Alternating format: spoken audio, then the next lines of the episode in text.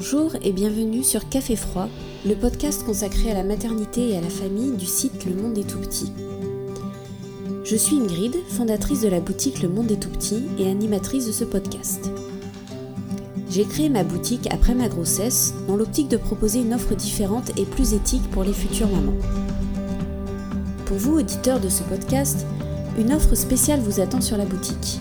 Avec le code Café Froid, profitez d'un rabais de 5 dollars sur votre prochaine commande. Ce podcast est né de ma passion envers tout ce qui touche à la maternité et les différentes manières dont elle nous transforme. La grossesse et l'accouchement, bien sûr, mais aussi l'éducation, le fameux équilibre famille-travail, ou bien encore les défis que nous pouvons rencontrer dans notre vie de maman. Mes invités viendront vous raconter leurs histoires qui, j'en suis sûre, vous parleront.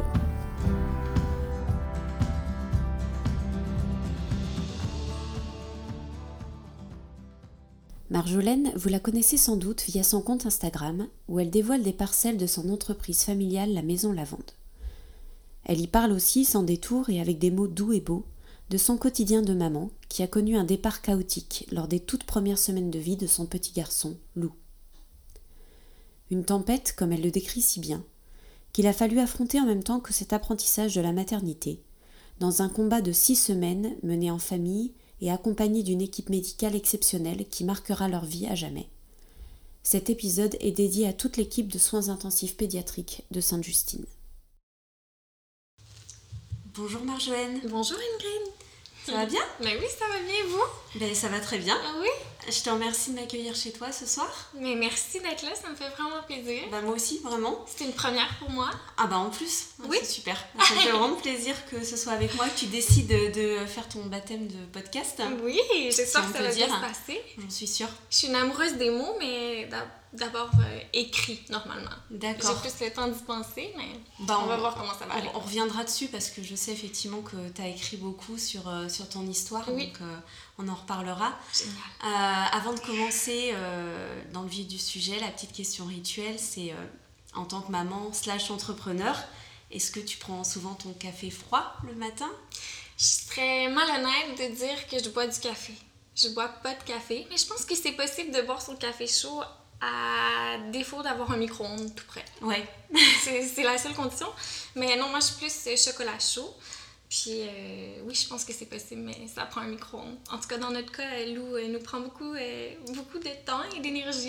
Alors oui, c'est ça. Il risque d'être froid. Bon, bah, comme beaucoup de mamans, effectivement, surtout les premières années, on sait que c'est souvent, souvent le cas. Absolument. Alors, est-ce que tu peux un petit peu te présenter, même si beaucoup de ceux qui nous écoutent aujourd'hui doivent te connaître? C'est gentil. Euh, en fait, ben, d'abord, je pense que je vais dire que je suis la maman de- d'un petit battant, de Lou, euh, Lou qui euh, vous risquez peut-être de l'entendre parce qu'il n'est pas encore il est juste à côté. oui. Euh, il fait pas encore de dos. Donc, je suis la maman de Lou. Je suis une amoureuse aussi depuis 8 ans et demi avec le même garçon qui est le papa de Lou, Mathieu. Et euh, je suis une passionnée des mots, comme je l'ai dit euh, tout à l'heure. J'adore réfléchir euh, aux mots. Je passe mon temps. Ça, c'est très, c'est très drôle, mais c'est vrai que je passe beaucoup, beaucoup de temps sur les dictionnaires de synonymes. Ça, c'est pour vous dire à quel point je suis amoureuse des mots, passionnée. Et je suis aussi directrice des communications à la Maison Lavande. Donc tout ça, ça se complète assez bien. D'accord, bah justement, on va, on va peut-être commencer à parler un petit peu de, de la maison Lavande. Oui. Je pense qu'on peut dire que c'est une affaire de famille. Absolument. Euh, très, très, très familiale. Oui. Ouais, c'est une valeur très forte euh, dans l'entreprise. Alors, est-ce que tu peux nous raconter euh, en quelques mots comment ça a commencé toute cette aventure? Oui, mais en fait, c'est euh, en 2006 quand mes parents sont partis en voyage dans le sud de la France, Oui. en Provence, sur les plateaux de Valençol même, pour être plus précis. D'accord. Euh, c'est là où euh, mes parents sont tombés complètement en amour avec la lavande qui à ce moment-là n'était même pas du tout en fleurs. Euh, ils sont juste tombés en amour avec euh, les étendues et les kilomètres à perte de vue de lavande qu'il y avait sur les plateaux de Valençol. Et aussi avec euh, le parfum de la lavande qui est très Oui. présent même quand la lavande n'est pas en fleurs.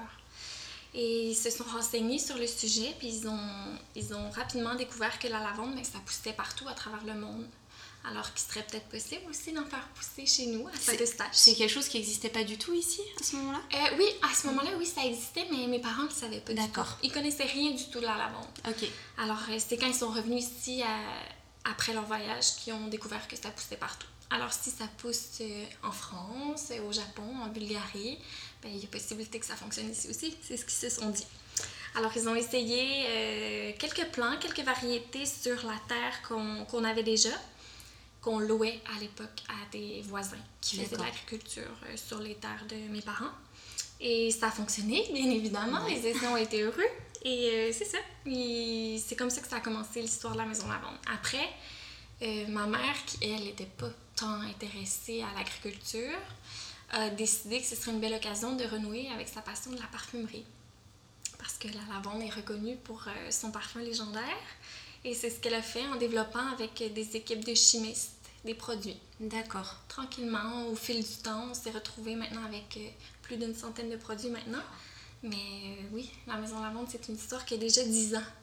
Ouais. Alors ça fait quand même un petit moment. Puis c'est sûr qu'au fil des années, euh, ben, on a acquis de l'expérience, euh, on, a, on a agrandi les équipes aussi. Ouais.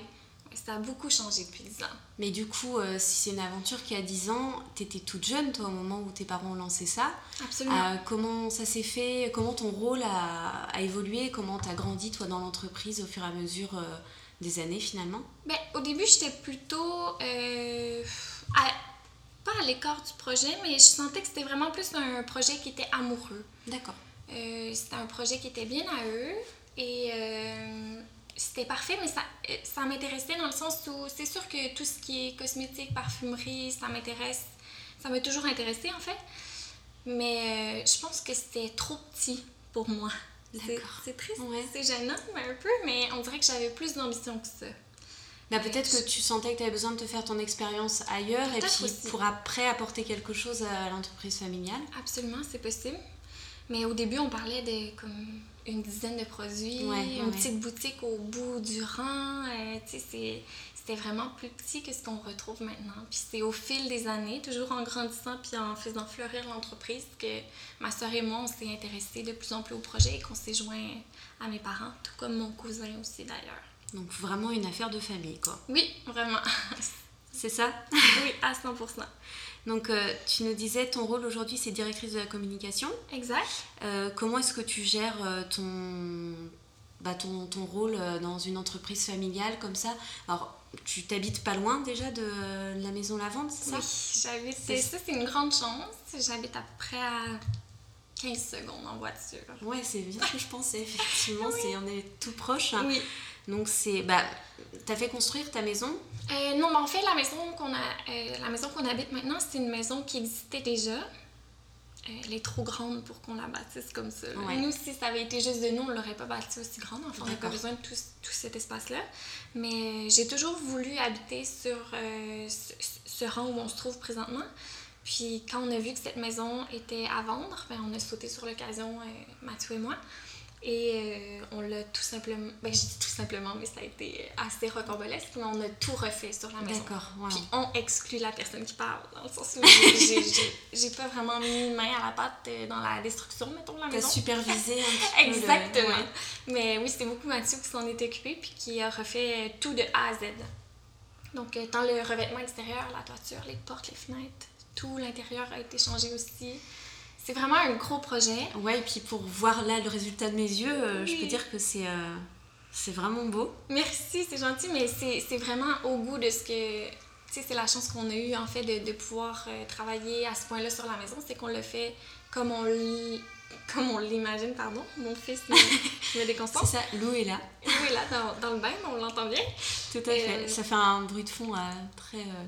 Euh, Réel. C'est ça, exactement. Ah, c'est la vraie vrai. vie. Oui.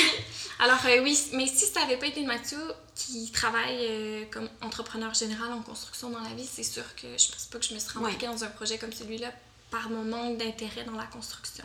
Après, tout ce qui est décoration, là, c'est sûr qu'on vient me chercher. Mais, bien sûr. Mais c'est ça. Voilà. D'accord. Et euh, du coup, l'équilibre euh, pro-perso, c'est quelque chose qui te parle comme notion? Est-ce que, euh, est-ce que tu dirais que c'est une notion qui a changé pour toi euh, depuis que tu as Lou, forcément? Ouais, absolument. Euh, autant avant, je me souviens d'une phrase que ma soeur m'avait dite avant que j'ai des enfants. Euh, elle m'avait dit J'ai hâte que tu vois qu'il existe autre chose que la maison lavande. Dans le sens où j'étais tellement concentrée à la maison lavande et je réalise tranquillement que ce qu'elle voulait dire, c'est pas nécessairement que ça allait se diviser dans ma tête. C'est plus que ça se multiplie. La maison lavande, maintenant, c'est tellement ancré en nous, puis c'est tellement important que c'est comme un enfant. Donc, c'est cet amour-là, puis ce temps qu'on a envie de donner à ce bébé qui est la maison lavande, puis à, à, ce bébé qui est Lou, euh, se multiplie en fait. Alors, euh, oui, moi aussi, je suis contente de voir qu'il existe autre chose. Maintenant, il existe Lou, mais je dirais que je suis toujours dans l'apprentissage de marier tout ce qui est professionnel et personnel. C'est assez. Euh, moi, je trouve ça assez difficile quand même. Est-ce que, ouais, est que tu dirais que c'est plus facile ou plus difficile quand tu es dans une entreprise familiale, justement? Parce que les frontières sont plus floues en même temps. Exactement. Mais c'est drôle parce qu'il y a des points positifs très très forts, puis il y a des points, euh, je dirais pas négatifs, c'est plus des défis dans le sens où c'est tellement prenant, dans la mesure où ma soeur et moi, on s'imagine comme la relève de l'entreprise. Oui, bien sûr. Tranquillement. Ben, c'est sûr que c'est prenant à 110% de nos têtes. Donc, c'est ce qui est peut-être ce qui représente peut-être plus un défi. Mais là où c'est plus positif, c'est que c'est flexible, c'est la famille, c'est facile de, de, de, trouver des solutions pour avoir peut-être un peu plus de temps ou faire des compromis, bref. Mais euh, est-ce que, à contrario, quand vous vous retrouvez euh, ensemble, la famille, dans un contexte vraiment purement famille, est-ce que vous arrivez à ne pas du tout parler de la maison lavande ou est-ce qu'il y a forcément un moment où le sujet revient? Euh, je crois que c'est pas possible. Ça revient toujours. Ça revient toujours, mais c'est sûr qu'on fait attention parce que les garçons, oui, eux, ils sont pas. Euh, Exactement. Mon beau-frère aussi font pas partie de l'entreprise, bien qu'ils y travaillent parfois, mais euh, ils font pas partie de l'entreprise. Donc, on essaie de faire attention, mais eux aussi sont entrepreneurs dans des entreprises qui sont familiales. Donc, au bout de la ligne, on se rejoint, mais non, c'est comme impossible de ne pas en parler durant un souper de famille. Oui, j'imagine bien, effectivement. Mais c'est pas désagréable non plus. les gens peuvent C'est notre approche, peut-être. Oui, exact. C'est autre chose, puis c'est du recul aussi. C'est le contexte familial, pas dans le contexte professionnel, dans le sens où on n'est pas dans le bureau à discuter d'idées ou de décisions futures. On est vraiment chez ma maman, chez moi. Ça amène autre chose, une autre vision. C'est intéressant quand même. Parfait. Merci. Euh, on parlait de loup tout à l'heure.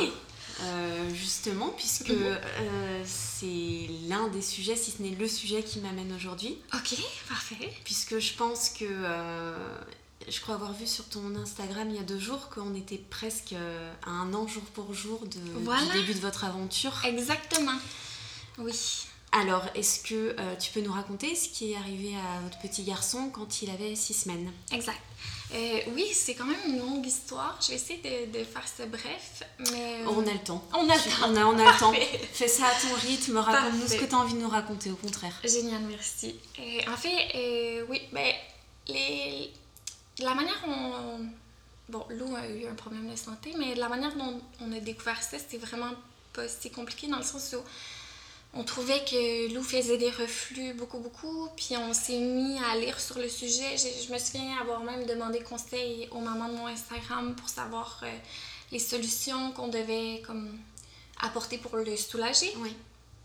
Puis c'est à la lecture de, de ces suggestions-là que j'ai vu que ça n'avait pas de sens. on parlait de d'incliner son lit, mais Lou acceptait pas du tout de nous lâcher. Euh, on parlait de solutions qui n'avaient pas de sens dans le sens où c'était pas réaliste avec la situation de l'eau. Donc, je me, ça m'a mis la puce à l'oreille que. Il y avait quelque chose, quoi.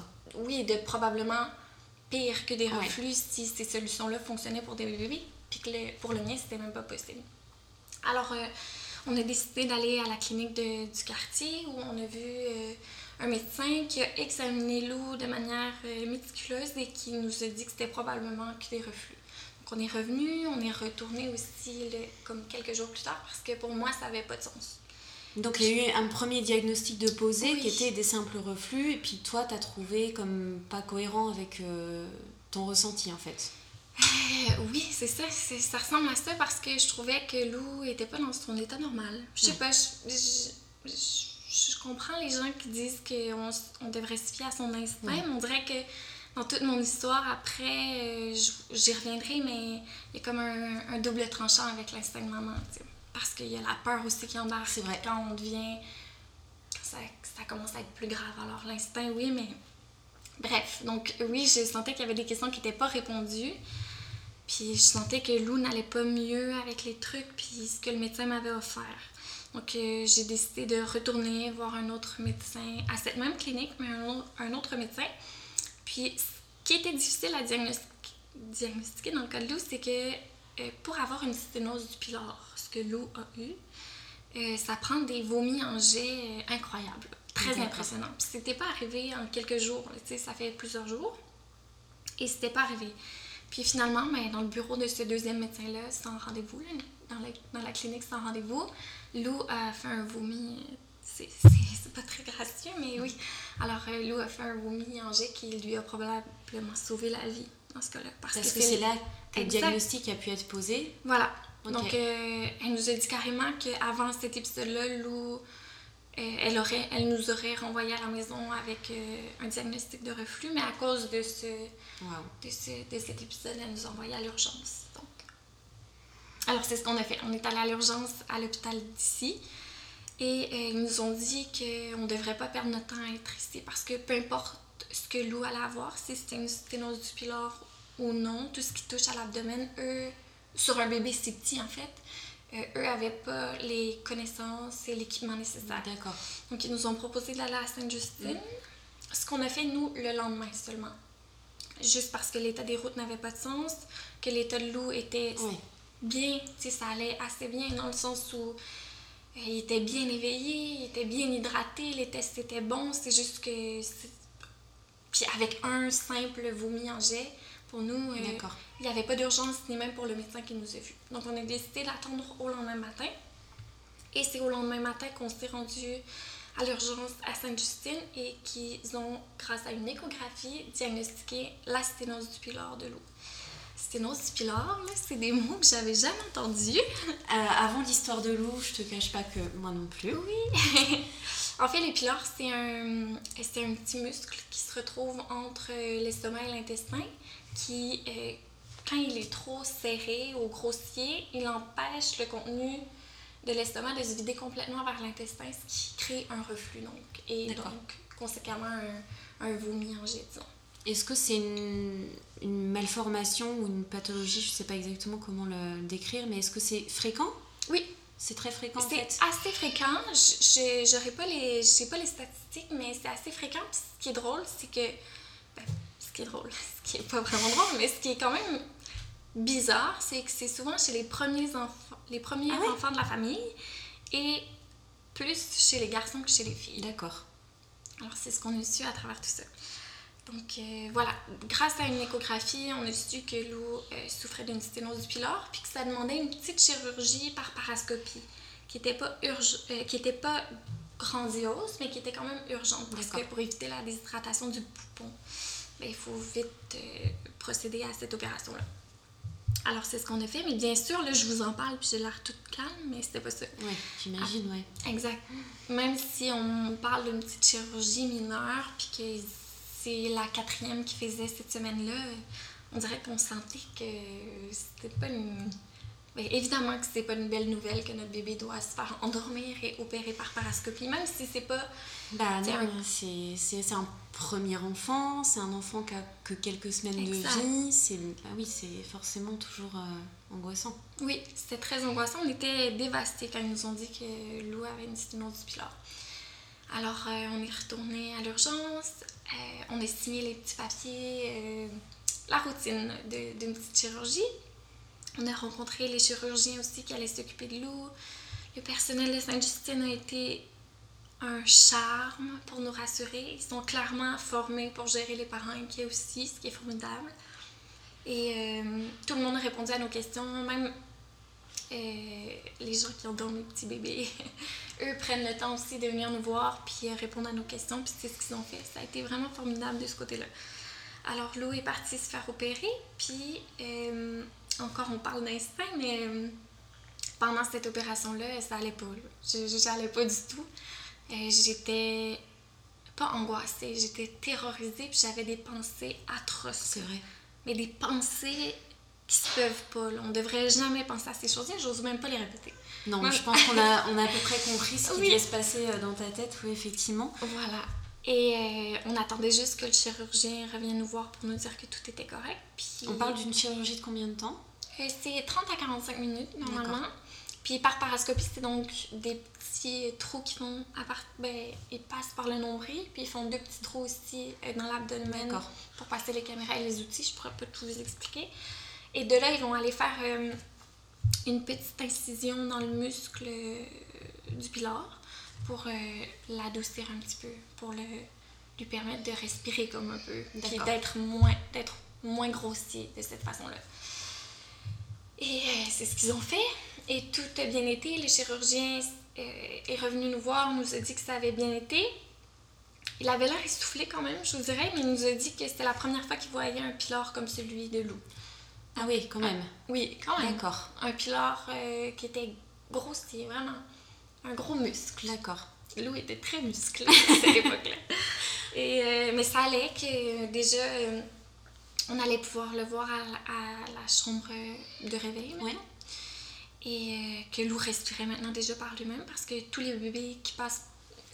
Tu sais, je le dis, mais peut-être que certains médecins nous écoutent puis qu'ils diraient que j'ai tort, là, je sais pas, mais ce que j'ai compris avec mon expérience, c'est que tous les bébés qui se font opérer sont intubés. Oui, Donc, pour contrôler, Ouais. euh, en fait, intuber, c'est leur permettre de respirer via un respirateur artificiel pendant l'opération, juste pour se garder une petite euh, sécurité, j'imagine. Je, je sais pas trop. Ouais. Mais déjà, Lou euh, respirait au moment où, par lui-même, au moment où le chirurgien est venu nous voir. Et quelques minutes plus tard, on a pu aller voir Lou et il allait bien, il était bien sûr endormi encore un petit peu, mais euh, tout semblait bien. Et C'était une chirurgie Mhm. euh, réussie, en fait. Quand Oui. on- voilà, pour vous, on vous a dit euh, tout s'est bien passé, Oui. ça a duré le temps que ça, a dû, ça devait durer, Oui. puis voilà, c'était... euh, Exact. Oui, ça va bien. Tout Donc- était parfait. T'étais quand même rassurée à ce moment-là où il y avait encore quelque chose qui te... Je sentais encore le, le nuage noir, on dirait, au-dessus de nos têtes. Le même qui nous était apparu la veille qu'on allait à Sainte-Justine. On dirait c'est- cette lourdeur-là, je la sentais encore. Mais bien sûr que j'étais rassurée parce que je voyais mon bébé puis qu'il Oui. allait bien. Euh, tous les bébés qui passent par une chirurgie sont bien sûr euh, sous observation pendant quelques jours à l'hôpital. C'est merveilleux. Écoutez-les, même si on a hâte Ouais. de sortir à ce moment-là, qu'on est convaincu que nos bébés vont bien, mais faut c'est prendre son mal en patience. et, euh, absolument. C'est dur parce qu'ils viennent prendre euh, leurs signes vitaux 4 heures, donc c'est sûr que c'est dur. On se fait réveiller nous-mêmes parce qu'on passe Ouais. des nuits là. Nous, dans notre cas, c'était 48 heures qu'il fallait rester là. Et finalement, euh, c'est dès le lendemain, le fameux 18 novembre, la pire journée de notre vie, où euh, l'état de Lou s'est détérioré à, à une vitesse assez impressionnante. Donc Lou s'était fait opérer le 17 novembre euh, au soir. D'accord. On a passé la nuit, tout allait bien, il faisait de la fièvre, mais c'était comme normal selon les infirmières parce que post-chirurgie, on, par- on pardonne beaucoup de signes vitaux qui, qui font de leur sienne un petit peu. Ok. Donc la fièvre, ça peut être normal, le fait qu'il pleure beaucoup, ça peut être normal aussi parce qu'il est fatigué puis qu'il a vécu quelque chose d'assez gros. Tout était comme pardonné. Et le lendemain matin, le chirurgien qui avait opéré Lou la veille est repassé nous voir. Il nous a demandé comment allait le bébé. Et on lui a dit même que ça allait assez bien, mais qu'il pleurait beaucoup. Puis même lui, pour lui, c'était normal. Et euh, Lou a commencé à faire un petit bruit après sa visite, quelques heures après sa visite. Un- le, pire bruit que j'ai entendu de ma vie. Mais on savait pas encore. Puis quand on parlait aux infirmières, ben, ça, me- ça, ça semblait normal pour eux. Et euh, on disait que c'était comme si Lou était trop fatigué pour pleurer, ce qui, avec du recul, euh, ça me chicote un peu. Dans le sens où un bébé trop fatigué pour pleurer, c'est vraiment un bébé qui va pas, me semble. Oui. Mais quand tu es vulnérable comme ça, puis que t'es pas en contrôle de la situation, puis que t'es pas dans le domaine médical, t'as rien d'autre à faire que de faire confiance aux gens. Puis c'est ce qu'on a fait, puis on a eu raison aussi de le faire. Mais euh, Euh, on est allé dîner ce, ce jour-là, Mathieu et moi, un beau dîner romantique dans la cafétéria. On a pu laisser Lou à ses grands-parents qui étaient dans la chambre à ce moment-là, puis qui ont pu euh, veiller sur Lou. Puis c'est quand on est revenu dîner que là, on a vu que ça allait pas du tout, en fait. On voyait que euh, le teint de l'eau avait changé, que le bruit s'était accentué, que son, sa couleur, toute sa couleur avait changé, qu'il était complètement amorphe. Et c'est là où Mathieu a eu ce réflexe de désemmailloter le bébé, juste parce que faut voir, c'est clairement il y a quelque chose qui va pas. Et là, c'est là qu'on a vu que le ventre de l'eau était euh, énorme, énorme. Je dirais comme un ballon de basket sur un, un, petit bébé. Mais on, c'est difficile pour nous aussi d'accepter ça parce qu'on l'a pas vu rapidement. Et il y a plein de choses qui rentrent, plein de sentiments de la culpabilité, ouais, bien sûr, mais bien sûr, j'imagine que c'est normal aussi, oui, mais c'est ça. Mais bon, c'est comme ça, puis avec le recul maintenant, puis à comprendre ce qui s'est passé, je pense qu'il n'y a pas grand chose qu'on aurait pu faire pour contrôler ça de toute façon. Pas, on se parle, puis on l'accepte tranquillement, mais reste qu'on a dû se parler beaucoup pour ça. Oui. Donc, on a laissé notre bébé pleurer, avoir mal, tout ça, ça c'est la chose la plus difficile un peu à, accepter. Donc, quand on a vu, euh, on a vu ça, euh, là, on a vu noir, je vous dirais. Mm. Ouais. Là, on a, on a, on a crié à l'aide, vraiment, ça allait pas. Puis, euh, personne ne répondait parce que, bien sûr, ces infirmières-là sont très occupées, c'est sûr. Et je suis allée dans le local des infirmières, puis j'ai cogné, mais cogné, puis à une vitesse incroyable. Et on m'a dit, qu'est-ce qui se passe? Puis j'ai dit, mon bébé meurt. J'ai dit ça. Ouais, je sentais ça absolument, ouais, c'est lourd. Et rapidement, ils se sont déplacés. Puis entre ce moment-là et le moment où ils se sont retrouvés 15 euh, dans sa chambre, je sais pas ce qui s'est passé. Ils se sont retrouvés 15 euh, dans sa chambre. Il y avait le chirurgien de l'eau qui était là aussi. Puis euh, je me souviens juste de lui qui a regardé les infirmières puis qui a dit euh, c'est une fuite. Il faut me préparer le bloc opératoire d'urgence. Chaque seconde compte. Oh là là. Ouais, alors là, on s'est. Ça allait. Ouais, ça fait des frissons, ça, fait trembler aussi. Vous, sentez, vous sentez peut-être la voix qui tremblote, je m'excuse, mais oui. Bah non, mais c'est normal là. Je pense que tout le monde peut comprendre ton émotion mhm. euh, encore aujourd'hui. Ouais, Donc euh, non, non, mais euh, prends le temps qu'il te faut et puis vis ton émotion surtout. Merci, c'est gentil. Mais ouais, disons que ça a été le, le pire moment. pour Mathieu aussi, je me souviens beaucoup de mon amoureux à ce moment-là. C'était dur parce que Mathieu, c'est mon tuteur depuis qu'on est ensemble. C'est celui qui me, qui me tient droite.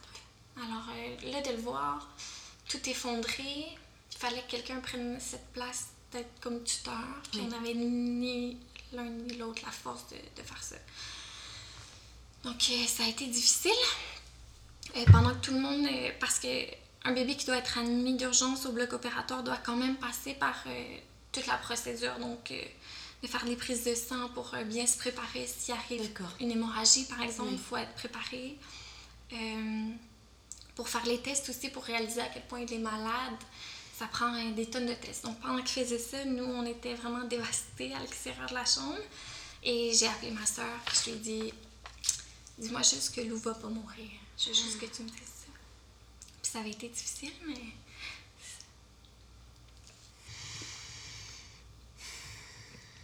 Alors, euh, ma soeur, avec toute. Euh, mais dans le fond, elle avait raison. Puis elle me dit Mais non, Marchot, c'est pas ça qui va arriver du tout, inquiète-toi pas, c'est pas ça du tout qui va se passer. Alors, euh, j'ai tout misé là-dessus. Euh, tout misé. Les semaines qui ont suivi. C'était la voix de ta sœur. Ben oui, beaucoup, c'est sûr, ouais. Je me disais qu'elle avait raison. Alors, rapidement, on s'est déplacé au bloc opératoire d'urgence, mais c'était dur pour nous parce qu'on réalisait pas, on savait, on savait pas, on dirait qu'on on sentait juste cette lourdeur-là, tu sais, pour que j'ai le réflexe d'appeler ma soeur puis de lui demander de me dire qu'il allait pas mourir, c'est qu'à quelque part, on, comprenait un peu l'urgence de la situation sans savoir, tu sais. On savait juste qu'il y avait eu une fuite, mais une fuite de quoi On, on comprenait pas trop. C'est-à-dire qu'à ce moment-là, vous étiez un peu dans le flou encore par rapport à ce qui se passait. Vous compreniez que c'était grave, Absolument. mais pas, pas exactement à quel point la situation était... C'est exactement ça parce que les médecins étaient occupés à, à rescaper Lou. Oui, bien sûr.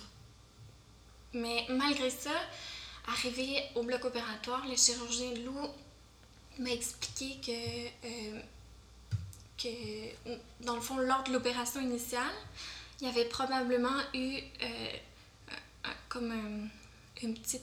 Euh, c'est comme si la manœuvre d'inciser le muscle avait été poussée un peu trop et que ça avait créé une fuite, mais une fuite dans, dans l'estomac, donc tellement petite qu'on n'aurait pas vu ça à l'œil nu et que c'est ce qui a fait en sorte que tout le contenu qu'on lui a donné dans sa rémission post-chirurgie, donc tout le lait qu'on lui a donné, c'était euh, propagé partout dans, son... corps. Voilà. Voilà. Donc c'est ce qui est arrivé. Donc le lait qu'on lui avait donné pendant, pendant les 24 heures, c'est presque les 24 heures d'avant, s'était retrouvé partout dans son abdomen. Donc euh, dans, dans, des régions qui n'avaient pas dû avoir de lait, bien sûr. bien sûr. Alors, euh, c'est comme les dernières paroles que j'ai eues. Et je me souviendrai toujours qu'il y a une, infirmière qui est venue chercher le chirurgien au moment où il m'expliquait juste avant de rentrer en chirurgie d'urgence. Puis elle a donné plein de chiffres à, propos de l'eau au chirurgien, puis je comprenais rien. Puis là, j'ai cherché du regard comme pour qu'il m'explique un peu ce que c'était. Puis il m'a dit je, peux vraiment pas, c'est chaque seconde compte, il faut absolument que j'aille sauver l'eau. Alors on l'a laissé aller, bien sûr. Et euh, je sais même pas combien de temps ça a duré. J'aimerais vous dire, mais encore aujourd'hui, j'ai aucune idée. Exactement. Flou, ouais. Ouais, c'est ça. Donc je sais pas. Et au bout de ce temps inconnu, euh, le chirurgien est revenu me voir avec son acolyte parce que pour cette deuxième chirurgie-là, il a eu besoin de, d'une aide de plus.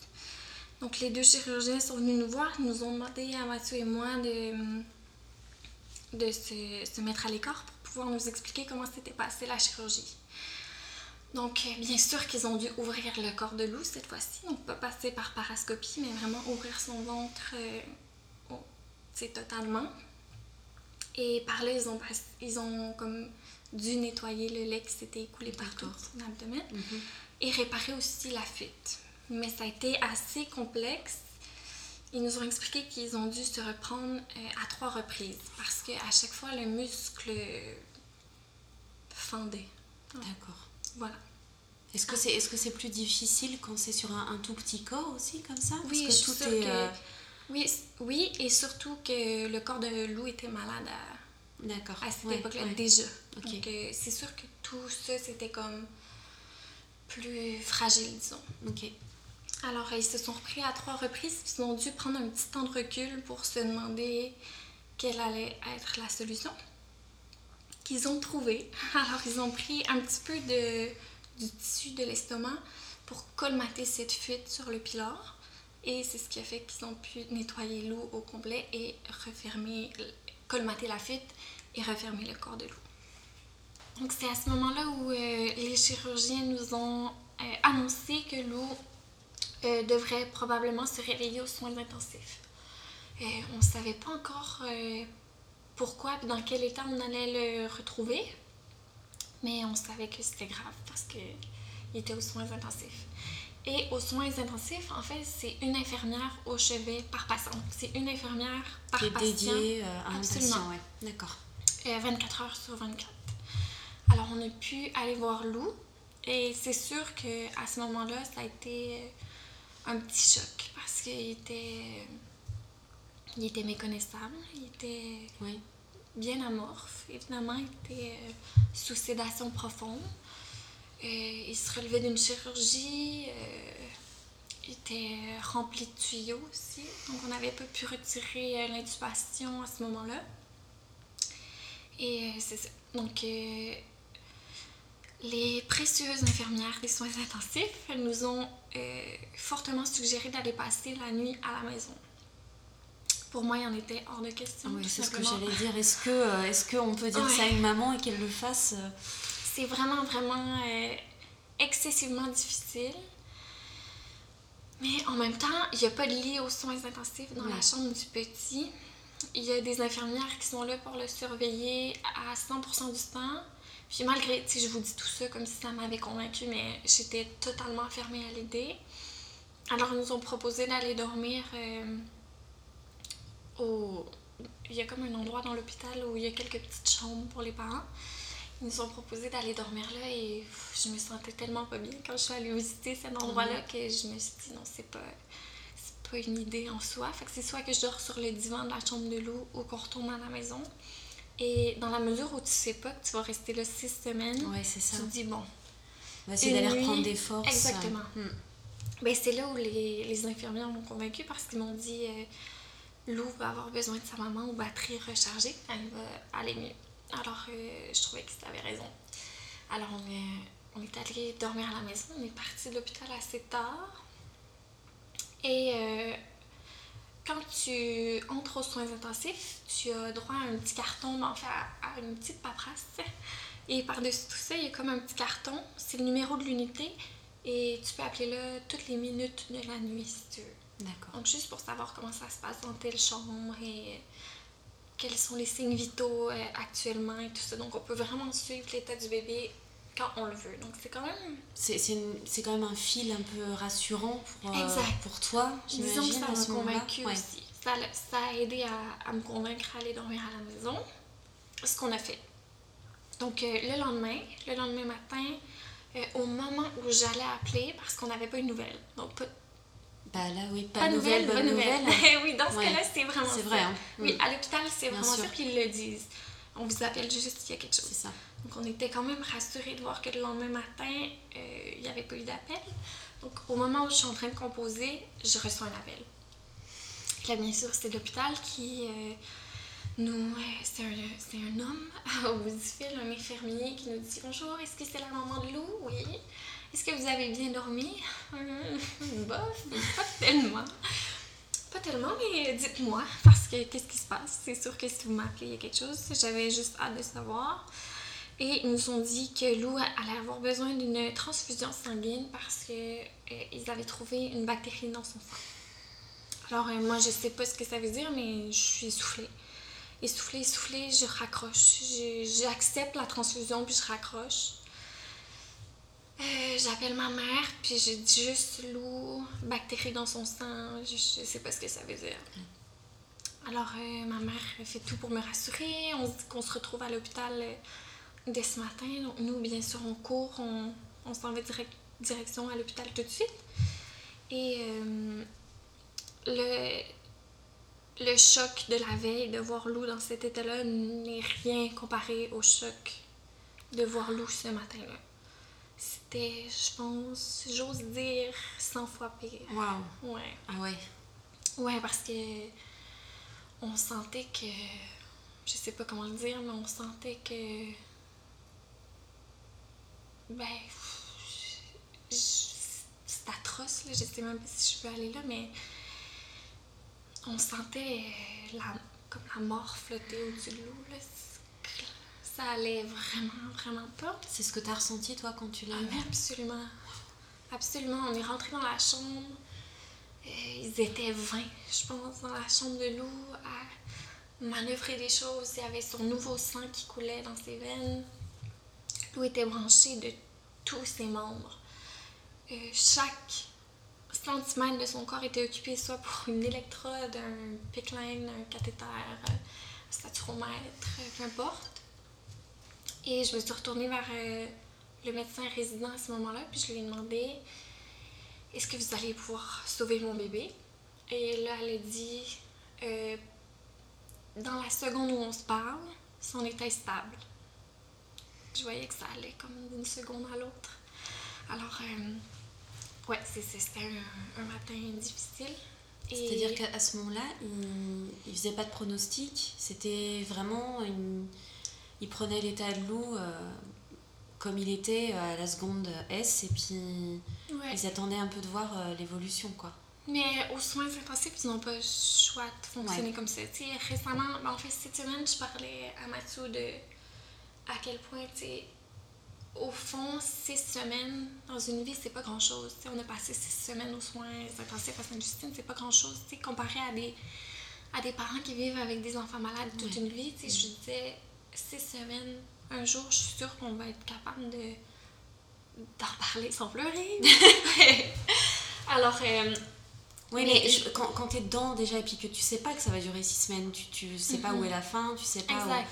Oui, c'est ça qui est difficile. Puis c'est là où Mathieu m'a répondu que six semaines aux soins intensifs, c'est autre chose. Parce que chaque minute, il pouvait avoir 10 bonnes nouvelles puis 10 mauvaises nouvelles en même temps. C'est assez intense. Alors oui, aux soins intensifs, ils prennent une minute à la fois puis mm. ils nous disent ce qui se passe actuellement dans la minute. Alors, euh, ils ont dit qu'ils allaient tout faire pour essayer de, de le sauver, puis c'est ce qu'ils ont fait. Ils ont tout fait pour euh, essayer de le sauver. Donc, rendu là, ce que Lou avait, parce que là, on, sent pas qu'on s'éloigne de la sténose du pilar, euh, euh, Lou a eu donc un violent choc, septique. C'est une... suite à la deuxième opération? Oui, au fait qu'il y ait du lait partout dans son corps. D'accord. En fait, c'est suite à la, à la la première opération. La première opération, c'était pour euh, réparer le pylore. Puis finalement, euh, le pylore a été peut-être incisé une. Ça, doit être un, moins d'un millimètre hmm. de trop. Et c'est là où il y a eu une fuite et que le lait s'est propagé partout dans son corps. Et parce que d'avoir du lait partout dans son corps, c'est pas possible dans la vie. Et ça a créé une infection du sang. Donc, d'où le choc septique. Et euh, quand on lit sur le choc septique, surtout chez les bébés, c'est atroce, c'est ce qu'on voit. Et dans le cas de Lou, ça a été atroce. Mais on était déjà aux soins intensifs au moment où il fallait manœuvrer, dans le sens où on était déjà pris en charge. Ça fait quand même toute une différence. Dans le cas de Lou, euh, tous ses organes se sont arrêtés. Donc c'est assez bien fait quand même, la science sur le corps humain. C'est que tous les organes se sont endormis pour laisser euh, le cœur et le cerveau travailler à 100 000 à l'heure. C'est ce que Lou a fait aussi.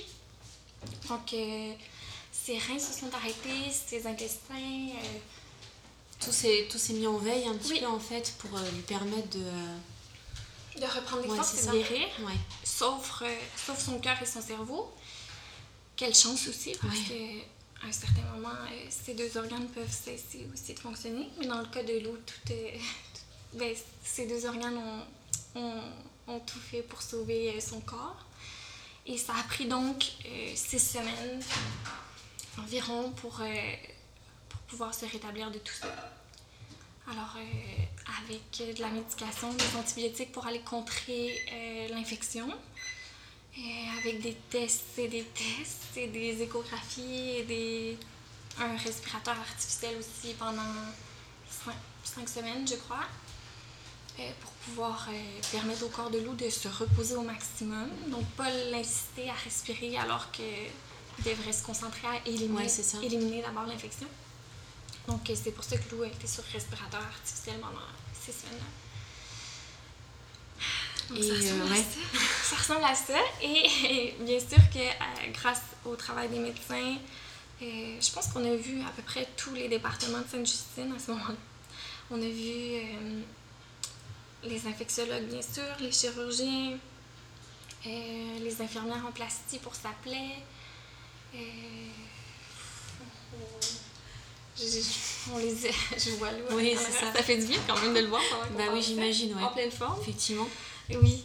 Euh, toute notre aventure, ça a été six semaines à Sainte-Justine, mais cinq semaines aux soins intensifs. C'est cinq semaines que ça a pris donc euh, au corps de loup pour euh, revenir en force. D'accord. Est-ce que, est-ce que tu te souviens un petit peu de votre état d'esprit à tous les deux? Pendant ces cinq semaines Parce que comme on l'évoquait juste avant, ça a duré cinq semaines, six semaines. Mais toi, tu ne le savais pas à ce moment-là que ça allait durer ce temps-là. Alors, comment est-ce qu'on s'organise euh, au quotidien, quand en plus on n'habite pas juste à côté de l'hôpital, quand on a. Comment, euh, voilà, comment c'était. Euh, comment ça s'est organisé tout autour de vous? Comment c'était votre quotidien à ce moment-là? Et puis, votre état d'esprit surtout? Euh, le temps, euh, le temps s'arrête, clairement. Et ça s'arrête complètement. Je pense qu'on entre dans une bulle. En tout cas, pour nous, c'était ça. C'était vraiment. euh, on dirait que parfois, il y a des journées où c'était au ralenti, puis il y a des journées où ça allait à 100 000 à l'heure. Puis on n'avait pas un préféré. ça dépendait de l'état de l'eau. Mais. euh, donc, chaque matin, on allait à l'hôpital et chaque soir, on revenait à la maison. Et chaque soir, c'était déchirant. Mais déchirant, c'est même pas le mot. C'est- c'est- On laissait notre. Je pense vraiment qu'on laissait notre cœur et notre âme dans cette chambre-là. Et quand on revenait ici, vous auriez dû voir, mais c'était deux zombies.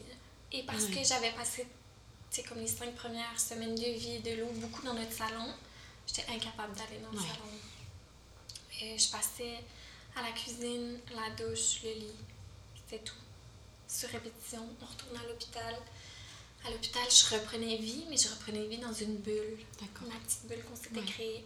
Donc tout ce qui se passait autour, j'en avais pas vraiment conscience, puis j'avais pas l'énergie non plus de, de savoir ce qui se passait ou... Ni d'intérêt probablement ce moment-là, Exact. quoi. C'était. Ouais. euh, Il y avait, d'autres personnes dans cette bulle? Absolument, oui. Oui, puis c'est, c'est sûr que ces personnes-là ont aidé à sauver Lou, mais à sauver nous aussi. Euh, il y avait nos familles proches, tout Oui. simplement. Donc, il y avait les parents de Mathieu, la sœur de Mathieu, et pareil pour moi. Donc, il y a mes parents et ma sœur aussi. Et bien sûr, les amoureux, qui étaient là aussi, euh, les amoureux de, donc, ma- de ma sœur et de la sœur de Mathieu. Euh, c'est sûr que tous ces gens-là ont fait une énorme différence. Oui. Puis je pense que on est si bien entouré, il y aurait facilement pu avoir plus de gens, mais on a- on n'avait comme pas l'énergie d'accueillir plus de monde dans cette bulle-là. C'est ça. C'était nous, tout Sainte-Justine au complet, puis c'était tout, puis c'était suffisant. Euh, même que ça m'a vraiment étonnée de moi parce que j'aime les gens, puis j'aime mes amis, puis ma famille est partie et tout. Mais j'avais demandé à ma famille proche de, de tenir les gens à l'écart de moi parce que j'avais pas cette force-là de Ouais, leur parler sûr. ou de leur raconter les journées de loup. Oui. Puis surtout, j'avais pas. Parce que les gens sont gentils, tu sais, puis ils écrivent quand ils savent pas trop, j'espère que c'est pas trop grave ou j'espère que vous allez bien vous en sortir. Puis on dirait que j'avais pas l'énergie de les rassurer alors que même moi je savais pas. Alors qu'il y avait comme Mm. pas vraiment de place dans cette bulle autre que les personnes qui le vivaient au quotidien avec nous puis qui comprenaient la gravité de la situation, tu sais. Alors euh, voilà. C'est ça. Alors, au bout de, au bout de ces six semaines, Oui. où euh, vous avez enfin pu. euh, Revoir les jours. voilà, c'est ça. Mhm. Et ce retour à la maison à trois, alors est-ce que tu t'en souviens?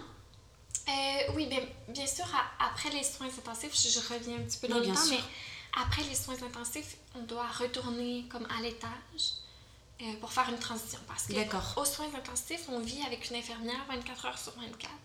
Donc, et j'ai dit une infirmière 24 heures sur 24, mais il faut essayer d'imaginer, mais et tous les médecins que tu veux, dans la seconde où tu les veux, ces enfants-là ont besoin, s'ils sont so- aux soins intensifs Oui. pour des raisons, mille et une raisons.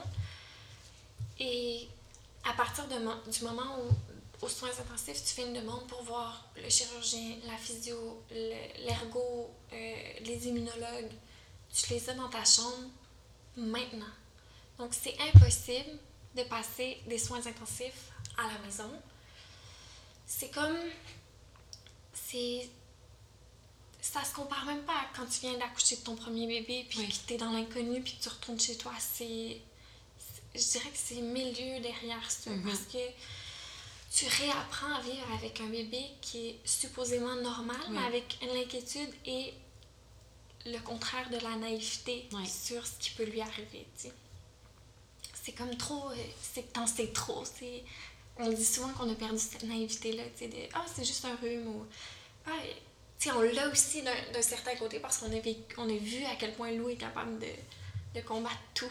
Ben oui, c'est ça, mais c'est- c'était un peu la question que je voulais te poser aussi. Est-ce que est-ce qu'on retrouve cette légèreté à un moment ou est-ce que quelque part on a toujours euh, dans un coin de son cœur ou de sa tête un peu un comme un choc post-traumatique qui fait que quand il y a quelque chose qui va pas, il y a des souvenirs qui remontent et puis on a plus peur? Hmm. La question est difficile. C'est sûr que je pense que le temps fait son œuvre, puis que plus ça avance, mieux ça va. Ça, c'est sûr. Mais c'est la raison, je pense que Sainte-Justine sont conscients aussi de ça, puis c'est la raison pour laquelle on a, tu sais, comme on monte à l'étage après les soins intensifs, on, on, passe, tu sais, il y a un sevrage de moniteurs, d'inclus dans, dans cette aventure, parce qu'on est tellement habitué de se fier à l'eau. Tu sais, je me souviens, de, je rentrais dans la chambre des soins intensifs de l'eau, puis je voyais son cœur, sa saturation, son rythme respiratoire, puis je savais dans quel état il était avant même de voir son visage. il faut sevrer ça complètement quand Lou commence à aller mieux. Alors je dirais que cette transition vers l'étage et vers la maison après se fait dans le temps avec raison. Mm-hmm. Ça prend du temps. Dans notre cas, ça a été une semaine en haut après. C'est long, une semaine à l'hôpital pour un bébé qui va de mieux en mieux. Ouais, T'as hâte d'aller à la maison, mais en même temps, non, parce que parce que c'est ça, il y a toute une transition à faire, puis... T'es habitué un peu au réconfort, entre guillemets, de, d'avoir les réponses à tes questions quand tu t'inquiètes, quoi. Oui, c'est d'aller retrouver ton instinct de maman, puis te dire, attends, là, c'est pas parce qu'il y a Pichoum que... que qu'il y ait quelque chose de grave. Alors, pour répondre à ta question, oui, nous, on a retrouvé cette légèreté-là, mais certainement pas dans les semaines qui ont suivi. C'est sûr. Je pense que plus le temps va aller, plus ça va aller, parce que clairement, en un an, c'est ce qu'on voit c'est que déjà en un an, la différence est notable. Ben, en un an. Presque. là. Voilà, c'est ça. exact. À quelle date euh, Lou est sortie de l'hôpital? Le 23 décembre. Voilà. Avec euh, des suivis aux semaines. Ouais. Quel Noël ça a dû être de, euh, de rentrer avec votre petit garçon Ça a été. C'est incroyable quand même. Parce que si j'y pense, ça m'apaise. C'est c'est fou comme la vie, elle avait changé à ce moment-là. Que je sentais que ça avait changé pour probablement toute ma vie, mais quand on est sorti de l'hôpital puis qu'on a amené Lou dans son traîneau dehors, on était tellement heureux qu'il puisse, tu sais, juste cligner des yeux à l'extérieur. On, se contentait de tout ça. Puis encore aujourd'hui, je pense que cette expérience-là fait en sorte qu'on se contente de petites choses. C'est cliché, mais. Mais non, non, non, c'était, un peu justement euh, là-dessus que je voulais euh, pas finir forcément, mais euh, en tout cas, je voulais t'amener, c'est mhm. la perception de la vie, de, même de toi-même.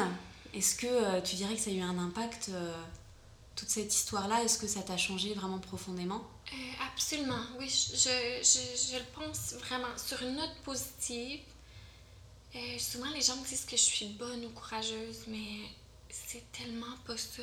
Dans le sens où n'importe quelle maman aurait fait la même chose que moi parce que, premièrement, c'est vraiment plate, mais il n'y a aucun autre choix que d'être là puis de tout faire pour sauver ton bébé, de mettre ton pied à terre, d'écouter, de de, l'accompagner, de... sais, nous, on est revenu à la maison avec un sevrage d'opioïdes à faire sur Lou parce que Lou était sous sédation profonde pendant des semaines. Alors, euh, tu sais, à la maison, il fallait lui donner son dilodine, puis comme baisser les doses jour après jour après jour. Euh, on n'est pas bon d'avoir fait ça. On le fait parce qu'on avait un pas le choix, puis parce que à l'intérieur de nous, là, je vous le dis, il y a vraiment une force qu'on qu'on n'estime pas du tout. On ne sait pas qu'elle existe tant que la vie ne nous demande pas de la sortir, mais c'est quand même rassurant de savoir qu'on a cette force-là, que toi aussi tu l'as, puis que tous les gens qui nous écoutent l'ont. À partir du moment où tu es humain, je vous le dis, le corps est bien fait. Pas juste celui de loup pour se battre contre une infection, le nôtre aussi, pour l'accompagner à se battre contre une infection aussi on a, on a vraiment cette force-là. Puis je pense que tout le monde aurait fait la même chose que moi dans la situation où on s'est, on s'est retrouvés. Vraiment. Je suis désolée, je suis un peu émue aussi, je pense.